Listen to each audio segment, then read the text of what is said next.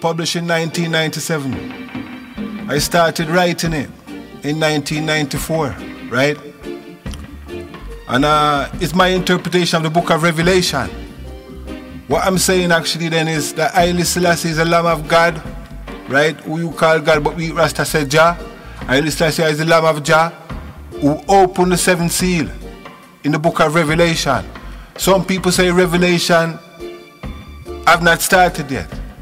But I know because of the advent or the, or, or the forwarding then, or the arrival then and the world scene of Haile Selassie first in 1892 Revelation start Rasta. You know what I'm saying? Simon Colin Ray was born in 1961. I never really know nothing about Rastafari as a youth, but I born with the Rasta spirit. See? So when I see the light, I, I, I, I gravitate to the light and move towards the light, and I find out that the light shine bright in the middle of the night, and the night is, and the light is right, because the, the light of Rastafari is the truth. See?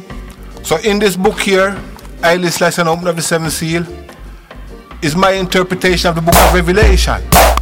And as I say, Haile Selassie the first is the Lamb of Jah, who opened the, the, the, book and loose the seventh seal. See? So because of the events in the Ukraine and how the world stay at the moment, it caused me to find myself in the studio that ears um, music thing from my head and a microphone and whatever and I'm going giving her a reading. So listen, I'm not to bear with me still because I'm not a good reader. But uh, as I say, I just to know probably seven seals. So I'm going to start now at the fourth seal. Seeing? Yeah, and it goes something like this.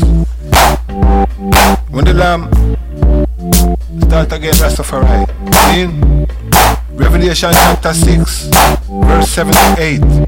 You know the King James Version. Seeing? It said, When he opened the fourth seal, I heard the voice of the fourth living creature. Say, come and see and behold the pale horse, and his rider's name was Death, and Hades followed him. And they were given power over a fourth of the earth, kill with sword and with famine and with pestilence and, wild, and with the wild beasts of the earth. Seeing? Uh, you here, this is my interpretation of the fourth seal and the events that, um, how we call it, propagate or um, the, the, the of the fourth force. Right? Okay, so horse, whose rider's name is Death, and is followed by Hades. What does the word pale signify? It signifies light color, or not light, i.e. cold. This is the way in which Cold War started. At the end of World War II, Russia, America, and Great Britain, who were allies, held a meeting that became known as the Yalta Peace Talks. At those talks, America and Britain agreed that Russia should gain some advantage in Poland. Russia seemed to harbor fears that the East Europeans might pursue the same expansionist policy as Hitler's Germany. It was therefore agreed that Russia's sphere of influence could be extended to countries such as Poland, Romania, Bulgaria, and Hungary, to name a few. Soon the Russians placed heavy restrictions on Western visitors. And in this way, her dominance in Eastern Europe was maintained. Slowly, ah, this is after World War II, you know. Seeing when we are read and see no interruption. Slowly, the stakes were being raised. Harry S. Truman, still president of the United States, declared to those countries in the Eastern European bloc who feared a communist takeover that assistance would be given to repel communist encroachment and to keep Russia at bay. This political canon, spawned in 1947, became known as the Truman Doctrine. Harry S. Truman, seen the 35th President of the United States of America. The pale horse marches on. Communism and capitalism. East versus West. Russia against America. Sputnik atom bombs, death and Hades pale riders. Seen? Meantime, Ethiopia prospered rapidly in the 50s under the guidance of His Imperial Majesty. More foreign investors were coming in, as was the case with the Armenians and Greeks, who bought up land to build small traditional guest houses, which they rented out for, two foreign visitors. While things were looking favorable on the home front, the international picture was quite grim. The Cold War spread like a cancerous disease and soon infected Asia. The trouble erupted around the 38th parallel on the 25th of June 1950. North Korea invaded South Korea. Communism had been installed in the north. America took the south. Korea had been effectively partitioned by the two ideologies, followed by Hades after the Japanese surrender in World War II. The Japanese had occupied this part of what was formerly China for some time. See, if you bear in mind then that the French had uh, not the French, yeah, Japanese, yeah, big up on the French, yeah, Vietnam, big up on mix with them. I'm gonna on to the Rastafari, you know, bear with me. See, our war was being waged by the two primary contenders, using the North and South Koreans as pieces on a chessboard. When America put the South under United Nations protection, the Chinese entered the war on the side of the North Koreans.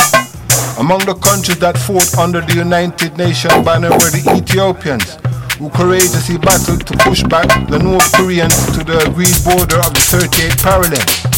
And with this, the war came to a stalemate. Thereafter, the warring factions, death and Hades, communism and capitalism, East and West, called a ceasefire and agreed to peace talks, which effectively ended the war. Now here is a twist in the tale. It was the Chinese who America and the United Nations had to recognize as a world power. At least this was the view held by General MacArthur, head of the United Nations Armed Forces. China had helped North Korea to hold off the opposition from the summer of 1951 to the summer of 1953. I personally have never been in a war. I would know what it means. But it seems that history keeps repeating itself without men learning the lessons of the time. Here are some quotes from the land His Imperial Majesty Emperor Haile Selassie I taken from a speech he made in America in 1954 at a meeting of the Foreign Policy Association. Haile Selassie I said, there's a little quote. He said, for a small state, foreign policy is the basis of its existence, since arms by definition cannot suffice to an end. Sin then we say, we feel it important that small states should be able to survive and make a contribution to world peace. It is certain that the basic support for the principle of collective security comes not from the larger states, but from the small states, which have more to gain and to lose by failure in its application.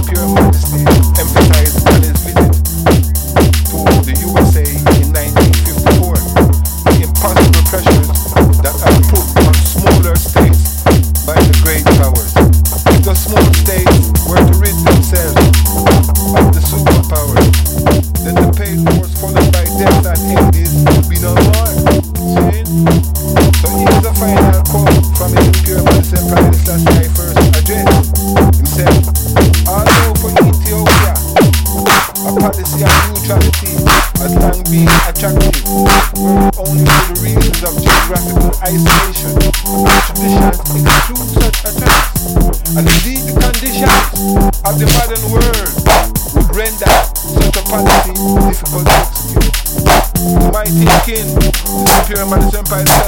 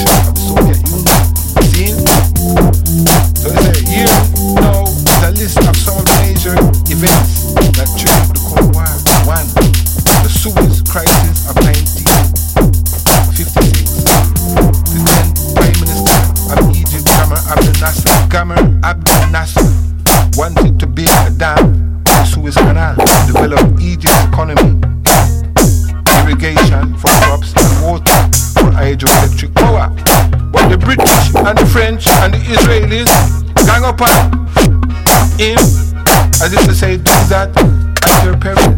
Read the history books, the pale horse marches on, the Cuban Missile Crisis of 1962.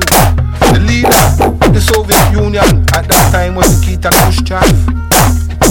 He, beg up my turn by the place He agreed to the installation of weapons of mass destruction in Fidel Castro's Cuba. In response, America blockaded Cuba with warships, aware that more warplanes, missiles, and military equipment were on their way from Russia to consolidate Cuba's position as a bulwark of communism in the West. This crisis brought the world to the brink of war. The Russian carriers finally turned back in mid-Atlantic, and the world was spared going mad, meaning mutually assured destruction in the language of war. Before me that, I'm gonna put a note. No, many people don't know say it's Haile Selassie I pick up the you know. And say to Nikita Khrushchev, look man, turn around the bottom and go back to Russia. And I listen to pick up the phone and tell the president and I say, cool it man, fire no shot pan it. No want no war in the world. Because if you check it out, I still have the, the only head of state to address both the League of Nations and the United Nations. The politicians respected this man is the creator of the Pilot Saturday the first. I know very much. And anything him said, them that for listen. See? That's, my view on the matter. Because it's impure by the Pilot first pick up that line phone and speak to the staff in Russia. And tell them to turn around on the board. Because if I just last them man them missile.